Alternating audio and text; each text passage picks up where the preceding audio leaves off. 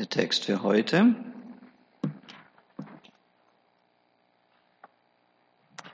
Du sollst deinen Vater und deine Mutter ehren, auf dass du lange lebest in dem Lande, das dir der Herr, dein Gott, geben wird. Wir hatten zwar vor zwei Wochen das Sabbatgebot, das ist das am meisten gebrochene Gebot.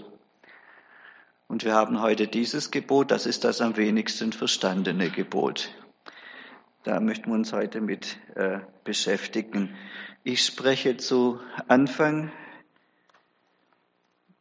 ganz kurz im Namen des Elterngebots. Da wird viel seelischer Missbrauch an Kindern getrieben. Wir sollen die Eltern ehren, heißt es, aber die meisten lesen und denken hier, wir sollen den Eltern gehorsam sein. Und das ist eine böse Verdrehung. Mit ihr haben viele Elterngenerationen ihre Kinder seelisch und körperlich missbraucht. Sie haben von ihren Kindern Kadavergehorsam eingefordert, Gehorsam gegen Gebote, die sie nicht erklären müssen. Sie haben dadurch ihren Willen gebrochen und sind darauf auch noch stolz. Sie haben ihre Kinder in Zorn und Verzweiflung gebracht bisweilen und haben sich bisweilen sogar daran amüsiert. Es ist so trollig, ja. Sie haben ihren Wissensdrang und ihre Neugierde und ihr ehrliches Wissen wollen und verstehen wollen und gehorchen wollen einfach unterdrückt und zertreten weil ich dir das sage. Punkt. Nicht begründet. Und sie haben diese Grausamkeiten und ihre Faulheit, mit der sie sich vor echter Erziehungsarbeit gedrückt haben, mit dem Elterngebot. Du sollst Vater und Mutter ehren, auch noch äh, begründet. Und das hat bei den Kindern dann weiter dazu geführt, dass sie vor Gott Angst und Abscheu bekommen statt Liebe und Zutraulichkeit. Das Elterngebot ist nicht an die Kinder gerichtet, sondern an die Eltern. Und zuerst müssen hier die Eltern Buße tun. Äh, die sind zur äh, Buße aufgerufen und zur Umkehr. Und als die Kinder dann groß waren, erwachsen werden solche Kinder ja nie oder selten, da haben diese Eltern ihre Kinder mit Angst und wieder mit diesem Elterngebot an sich selber gefesselt, haben ihnen Freiheit und Verantwortung verwehrt alles im Namen des Elterngebotes. Und da ist es auch nicht wunderlich, dass äh, manche das Elterngebot ganz abschaffen wollen. Ja, die Institution Eltern und Familie ganz abschaffen wollen. Unsere Regierungen arbeiten daran. Sie argumentieren, dass der Staat besser auf die Kinder aufpassen kann und, sich, und sie besser versorgen kann als die Eltern. Und in manchen Fällen stimmt das auch. Und trotzdem halten wir als Christen an diesem Gebot fest, denn es ist ein gutes Gebot. Was an diesem Gebot schlecht erscheinen mag, das haben wir als Eltern schlecht gemacht. Davon wenden wir uns ab, das verwerfen wir. Aber das Gebot an sich ist gut und das möchte ich jetzt erklären. Um das Elterngebot recht zu verstehen, müssen wir zuerst etwas Bibelkunde machen. Das ist immer gut. Ganz schlichte vier Fragen. Erstens, wo steht das Elterngebot innerhalb der zehn Gebote? Je nach kirchlicher Tradition ist es nämlich woanders, ja, äh, wird auch anders gezählt. Wir teilen die zehn Gebote, wie hier sichtbar äh, ist, zuerst einmal in sogenannte zwei Tafeln auf. In der ersten linken Tafel geht es um Gott, Gebote, die Gott betreffen. Und dann äh, in der zweiten rechten Tafel geht es um Gebote, die die Menschen betreffen. Das braucht man jetzt nicht mitschreiben, aber das ist mal so. Die katholische Kirche teilt es so ein und der Martin Luther auch ganz katholisch. So, und so haben wir es auch in unserem Katechismus und im Konfirmandenunterricht dann äh, gelernt. Äh, bei Martin Luther hat die, und in der katholischen Kirche hat die erste Tafel drei Gebote und die zweite dann sieben. Das Elterngebot ist das vierte Gebot und es gehört äh, zur äh, zweiten Tafel. Äh, in den orthodoxen und reformierten Kirchen ist es etwas anders. Da haben wir vier und sechs Gebote. Und da ist das Elterngebot das fünfte Gebot, gehört auch zur zweiten Tafel. Jetzt ist es im Judentum ganz anders. Mal interessant, das zu vergleichen. Im Judentum ist 50-50 äh, aufgeteilt. Da haben wir fünf Gebote, fünf Gebote. Und das Elterngebot ist da auch das fünfte Gebot, aber, und das ist jetzt ganz anders im Judentum, es gehört zur ersten Tafel. Also es geht um die Eltern, aber es ist auf der Gotttafel drauf. Das ist ein interessanter äh, Unterschied. Äh, wer hat jetzt recht? Was ist richtig? Gehört das Elterngebot zu den Geboten, die Gott betreffen? Oder zu den ethischen Geboten, die Menschen betreffen? Wir klären diese Frage, wenn wir zur nächsten Frage kommen. Die nächste schlichte Frage heißt nämlich, was bedeutet Ehren? Die Eltern ehren. Also in der Bibelsprache ist Ehre und Herrlichkeit dasselbe Wort. Ehre und Herrlichkeit. Und die Grundbedeutung von diesem Wort ist schwer. Man muss sich das bildlich vorstellen, ein Händler hat einen schweren Goldring oder ein Goldkelch in der Hand und der drückt so richtig nach unten.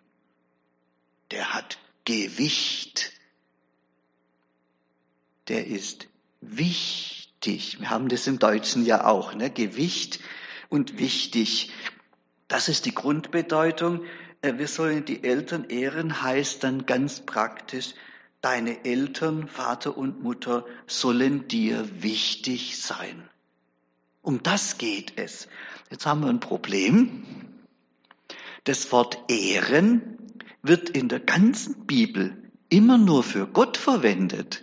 Wen soll man ehren? Gott soll man ehren. Das wird nie für Menschen verwendet, außer an dieser einen Stelle. Das ist ein echtes Problem. Gegenstand der Ehre ist eigentlich nur Gott. Nur er soll uns am allerwichtigsten sein. Denn er allein ist die Nummer eins. Das haben wir ja beim ersten Gebot gehört. Keine anderen Götter neben mir. Er ist die Nummer eins. Er ist der einzig Wichtige. Das Wort Ehren zieht das Elterngebot irgendwie raus von der zweiten Tafel, so wie das in der reformierten und katholischen und orthodoxen Kirche ist, rüber auf die Gotttafel. Ehren macht man nur bei Gott. Also sagen die Juden, gehört das fünfte Gebot, das Elterngebot, auf die Gotttafel. Äh, viele Ausleger sagen deshalb, dass das äh, Elterngebot ein Brückengebot ist. Das habe ich jetzt hier so dargestellt. Das Elterngebot steht da irgendwie dazwischen. Übrigens, in, äh, wer Losung und Lehrtext gelesen hat heute Morgen, in der Losung ist äh, 3. Mose 19 und da ist auch von, den, von Vater und Mutter die Rede. Das ist ja nochmal eine Auslegung zu den zehn Geboten. Und da steht, du sollst Vater und Mutter fürchten. Das heißt nicht Angst haben, sondern fürchten ist im Alten Testament der Religionsbegriff. Was ist deine Religion? Wer ist dein Gott? Der, den du fürchtest. Deshalb gottesfürchtig ist einer, der Gott gehorcht, ja? Also auch da, der Religionsbegriff wird auf Vater und Mutter angewendet. Irgendwie gehören die Eltern auf die Gottseite.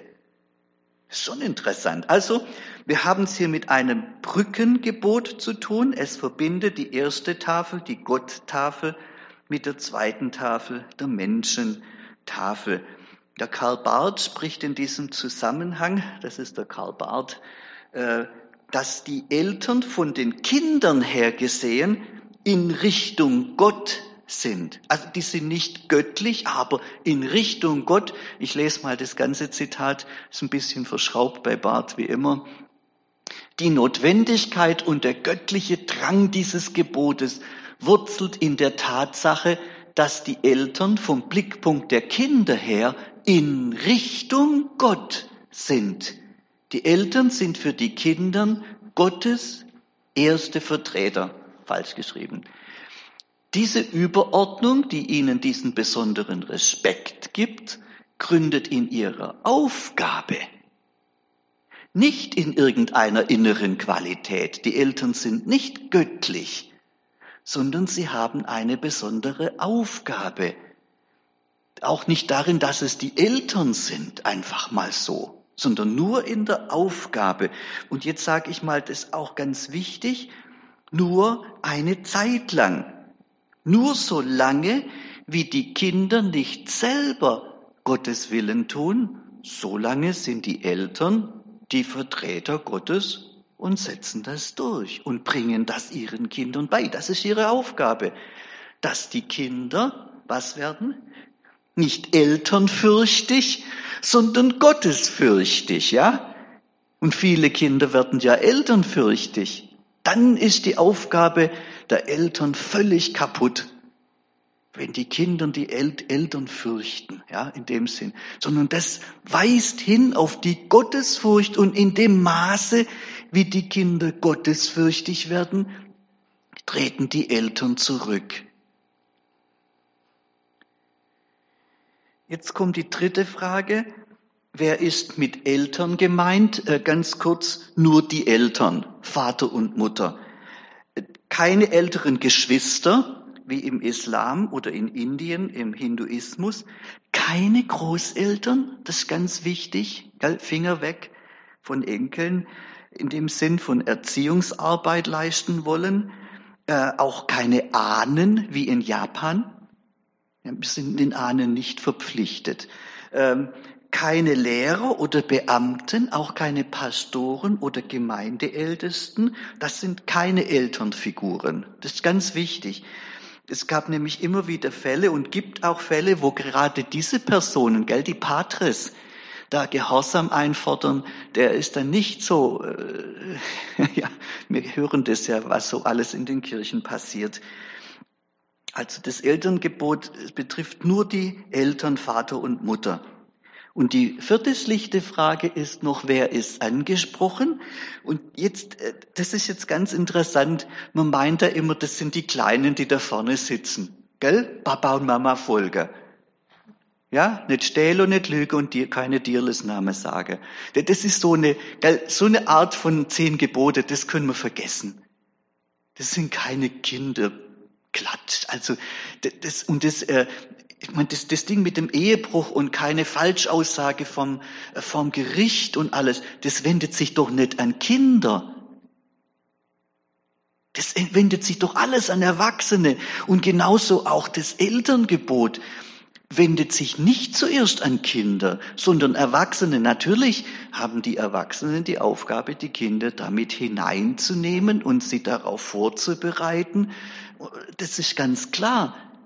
Aber zuerst geht es mich an, das Elterngebot. Ich bin Vater. Mich geht das Elterngebot an. Ich bin auch Sohn. Ja?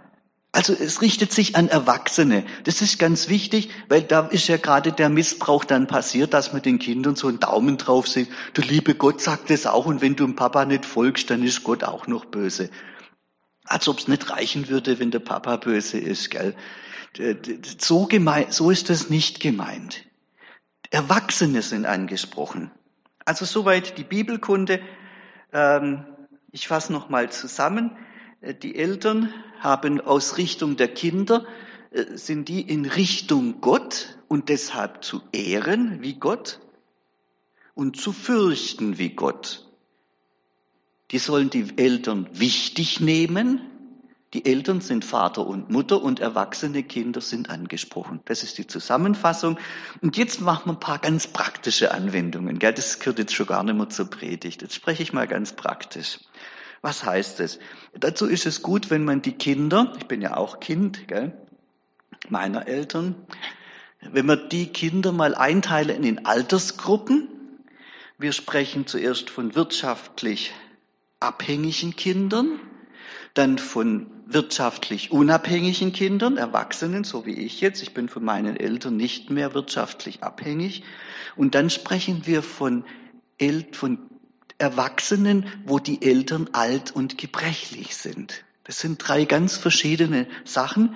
Äh, in der Praxis sieht es ganz anders aus. Wirtschaftlich abhängige Kinder, äh, eigentlich wird man hier gerne jetzt von minderjährigen Kindern sprechen. Der Gesetzgeber sagt, ab dem Alter von 18 ist man nicht mehr Kind, sondern Erwachsener. Die Bibel spricht da was ganz anderes. Die Bibel hat andere Kriterien. Sie hat A, das Kriterium äh, im Alten Testament, verheiratet oder nicht verheiratet. Ja, also wer nicht verheiratet ist, gehört zum elterlichen Hausrat, hat keine Stimme als Bürger. Der Jeremia sagt, ich bin ein Jüngling. Ach, der war doch nicht 16, der Jeremia. Der war wahrscheinlich 30. Ja, aber der war nicht verheiratet und deshalb hat er keine Stimme im, als Bürger und deshalb kann er auch kein Prophet sein, sagt er. Ja, der war nicht verheiratet.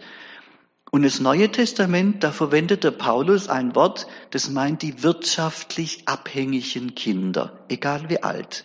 Wenn sie wirtschaftlich abhängig sind, dann sind sie noch Kinder und Paulus sagt zum Gehorsam äh, verpflichtet. Beide gehören noch zum elterlichen Hausrat und sie schulden den Eltern Gehorsam. Solange du deine Füße unter meinen Tisch stellst, tust du, was ich sage? Und die Tochter sagt, ich stelle meine Füße nicht unter deinen Tisch. Ja, ich tanze auf deinem Tisch. Äh, so, das ist übrigens jetzt kein Witz, gell, oder nur ein Sprichwort. Das ist äh, Bundesgesetzbuch, äh, Paragraph 1016, äh, 1619. Das Kind ist, solange es dem elterlichen Hausstand angehört und von den Eltern erzogen, ich würde mal sagen, das ist mit 14 abgeschlossen, die Erziehungsarbeit. Fortan kann man sich seiner Erziehungsleistung erfreuen. Äh, aber oder unterhalten wird, das geht bislang, bisweilen lange, verpflichtet, in einer seinen Kräften und seiner Lebensstellung entsprechenden Weise den Eltern in ihrem Hauswesen und Geschäft Dienste zu leisten. Das steht nicht in der Bibel, das ist deutsches Recht hat eine lange Rechtsgeschichte, wurde in den 70ern revidiert und so weiter. Äh, sehr interessant und da heißt es dann in den Unterbestimmungen auch, das ist egal, äh, ob das Kind jetzt verheiratet ist oder nicht. Das spielt gar keine Rolle. Solange du daheim wohnst und die für dich bezahlen, da arbeitest du zu Hause mit und du gehorchst. Punkt, fertig, aus. Wir haben hier natürlich auch ein Problem. Äh, denn heutzutage ist zwischen 18 und wirtschaftliche Selbstständigkeit bisweilen eine ganz interessante Spanne. Äh, ich empfehle, das steht jetzt auch nicht in der Bibel, das ist einfach so von meiner Erfahrung her, Respekt und Anstand gebieten es erwachsenen Kindern, die wirtschaftlich abhängig sind, dass sie ihren Eltern gehorchen. Ganz einfach. Du wohnst daheim, du gehorchst. Und jetzt kommt die zweite Seite dazu, die ist auch ganz wichtig. Weisheit und Demut gebieten es die Eltern, es diesen Kindern so einfach wie möglich zu machen und so wenig wie möglich zu befehlen und sich so gut es geht zurückzuhalten. Das muss man nicht rauskehren und den Daumen drauf halten, ja? Ähm, Zurückhaltung. Für junge Kinder aber, ich spreche jetzt mal von denen unter 18, das sagte Paulus ganz schlicht und ergreifend. Eltern fürchten, Eltern ehren heißt gehorchen. Da braucht man nicht drüber diskutieren. Und da auch, die Eltern müssen weise sein, dass sie die Kinder nicht wahnsinnig machen damit, gell? Das kann man ganz einfach, vor allem als Väter. Nochmal ein praktischer Rat für Eltern. Wir erklären, was wir von unseren Kindern einfordern, aber wir diskutieren nicht. Da wirst du ja wahnsinnig. Zweitens, ja gell, wirtschaftlich unabhängige erwachsene Kinder, das ist jetzt meine Gruppe, Äh, für diese Gruppe gilt, sie sind den Eltern keinen Gehorsam schuldig. Ich sag's nochmal, das hört sich so revolutionär an. Sie sind den Eltern keinen Gehorsam schuldig. Und wo die Eltern meinen, sie müssten da, ja, irgendwelche Befehle austeilen oder einen guten Rat, gell, auf Schwäbisch, also Idee schon, ist ja praktisch eine Befehlsform, gell, auf Schwäbisch, gell. Äh, da muss man dann als Kind ganz klar sagen, du Mama, du Papa, nee, nicht mehr. Das brauchst du jetzt nicht mehr machen. Das mache ich jetzt selber. Ich lebe mein Leben selber. Aber bitte mit Respekt und mit Liebe und Barmherzigkeit. Also Erwachsene, äh, wirtschaftlich unabhängige Kinder, es brauchen ihren Eltern nicht zu gehorchen. Ja, nicht. Gell, das ist gefährlich, sondern sie sollen die Eltern ehren. Sie sollen, die Eltern sollen ihnen wichtig sein. Ich mache ein paar ganz praktische Punkte. Erwachsene Kinder nehmen den Rat der Eltern für wichtig. Sie holen den Rat ein. Sie kommen und sagen, Mama, Papa, was rätst du? Ist doch toll. Und ich sag mal so, je mehr Freiraum die Eltern den Kindern geben, von klein auf schon, umso leichter können die Kinder, wenn sie erwachsen sind, kommen und sagen, Mama, Papa, rate mir mal. Wenn die Eltern immer den Daumen drauf haben, dann werden die Kinder nie, nie einen Rat einholen. Traurig, gell?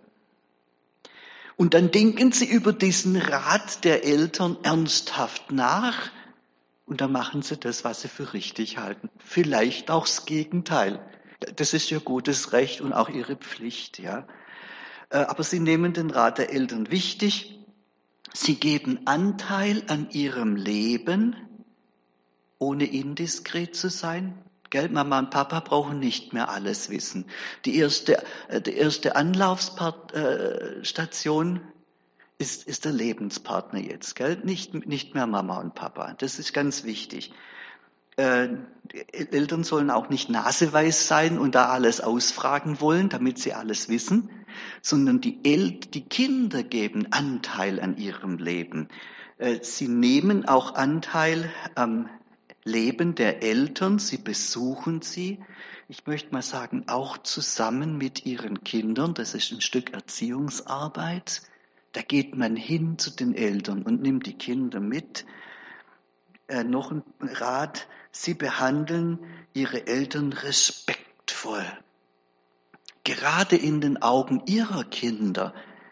Äh, sie reden zu Hause dann, wenn die Eltern nicht da sind, bitte respektvoll von ihren Eltern. Er wird nicht über die Eltern hergezogen. Merke, so wie wir unsere Eltern behandeln, werden uns unsere Kinder einst behandeln. Das haben sie dann von uns ja gelernt. Und so wie wir über unsere Eltern zu Hause reden, so werden einst unsere Kinder über uns reden und vielleicht herziehen oder respektvoll reden. Das sind ein paar praktische Tipps. Der Übergang in die nächste Gruppe ist fließend, je nachdem, wie es den alten Eltern geht gesundheitlich. Und es ist bisweilen ein sehr schmerzvoller Übergang. Ja, deshalb ist das, das Elterngebot ist ein sehr schmerzhaftes Gebot, weil uns das im Lebensinnersten trifft. Kinder mit alten Eltern. Jetzt bedeutet Eltern ehren, dass wir sie versorgen. Wir geben ihnen das zurück, was sie uns gegeben haben, als wir klein waren, über lange Jahre hinweg. Von alten Leuten sagt man, dass sie wieder wie Kinder werden. Ich merke das schon bei mir. Das fängt jetzt langsam an. Ja, ja ich bin oft eingeschnappt zum Beispiel. Gell? Das, das habe ich nie ganz überwunden. Aber das, ja, man merkt es schon, man wird wieder wie Kinder. Das ist für einen selber sehr schmerzhaft. Und für die Kinder ist es auch schwer, wenn sie das merken, wenn die, wo früher immer die Großen und Starken und die Guten waren, wenn die jetzt auf einmal schwach werden, auch ethisch schwach werden und Macken haben, das jetzt nicht mehr die tollen Mama und Papa sind, sondern wenn die anfangen, oh, ja, versteht, was man da, wie schnell äh, fährt einem da mal ein böses Wort raus, gell? Weil es so schmerzhaft ist, gell, wenn man das mit angucken muss. Und wenn sie dann vergesslich werden. Ich kann mir oft nicht merken, was ich vor einer Minute gemacht habe. Ja, das ist, und wenn, wenn dann die Eltern anfangen, eine Geschichte jedes Mal ganz neu zu erzählen, habe ich dir schon gesagt. Ja, dann heißt die Eltern ehren, dass da kein geringschätziges Wort raus wird. Ja, das hast du doch schon zehnmal erzählt. Hat es tut nicht doch weh? Dann höre ich es halt zum zehnten Mal an. Ganz praktisch jetzt, also ich nehme das gleich nochmal auf. Kinder hören ihren alten Eltern geduldig und freundlich zu, vor allem wenn sie eine Geschichte zum zigten Mal erzählen. Und sie denken daran, dass sie in der, äh, in der Vorschulphase genauso nervig waren, dass sie auch eine Frage zehnmal gestellt haben, warum und warum und über was reden wir jetzt gerade eigentlich und warum, das geht so auf den Geist. Für Eltern da kann man das den Eltern auch ein bisschen nachsehen, wenn sie irgendwann auch mal so werden, gell? Ähm, sie bleiben freundlich, wenn die Eltern, da habe ich jetzt ein Wort gehabt, das war ein ganz kurzes deutsches Wort, das habe ich ausgestrichen, weil es nicht so nett ist. Ich habe das anders geschrieben. Nicht mehr so leicht ihre Meinung ändern. Ihr wisst, wie man das sonst dazu sagt. Das ist halt, ja, äh, Eltern ändern nicht mehr so leicht ihre Meinung, wenn sie älter sind. Und da bleiben wir freundlich, so wie unsere Eltern auch freundlich geblieben sind während unserer Pubertät. Bitte dran denken, das wiederholt sich alles nochmal, ja? Und das ist unsere Aufgabe, die Eltern zu ehren, ganz praktisch. Nochmal ein ganz praktischer Punkt. Sie besuchen die Eltern so oft wie möglich und vor allem so oft wie die Eltern das brauchen. Und das ist ein bisschen mehr, als wir zu geben bereit sind. Gell? Äh, wir lassen an unserem Leben teilnehmen, wir erzählen, wir erzählen aus der Familie, da leben die alten Leute davon.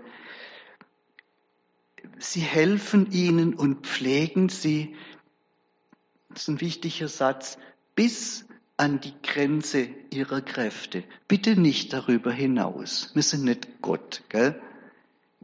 Bis an die Grenze ihrer Kräfte.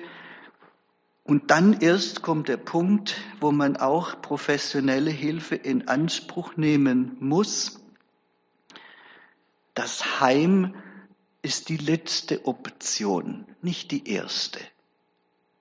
Das, das ist ganz wichtig. Aber es ist eine Option leider. Äh, das ist sehr schmerzhaft und wenn das leicht fällt, dann ist irgendwas falsch.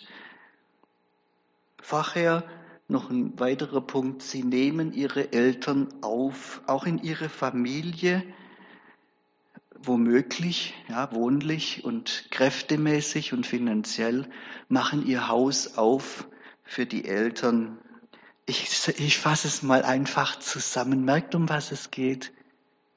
Sie lieben ihre Eltern. Lieben und ehren und fürchten. Das ist im Alten Testament sowieso eins. Die gehören untrennbar zusammen. Das schulden wir Gott, das schulden wir unseren Eltern. Je nach Lebensphase sieht es anders aus. Und das ist jetzt das eigentliche Gebot, wo eine Verheißung dran hängt, auf dass du lange lebest in dem Lande, das dir der Herr, dein Gott, geben wird. Amen.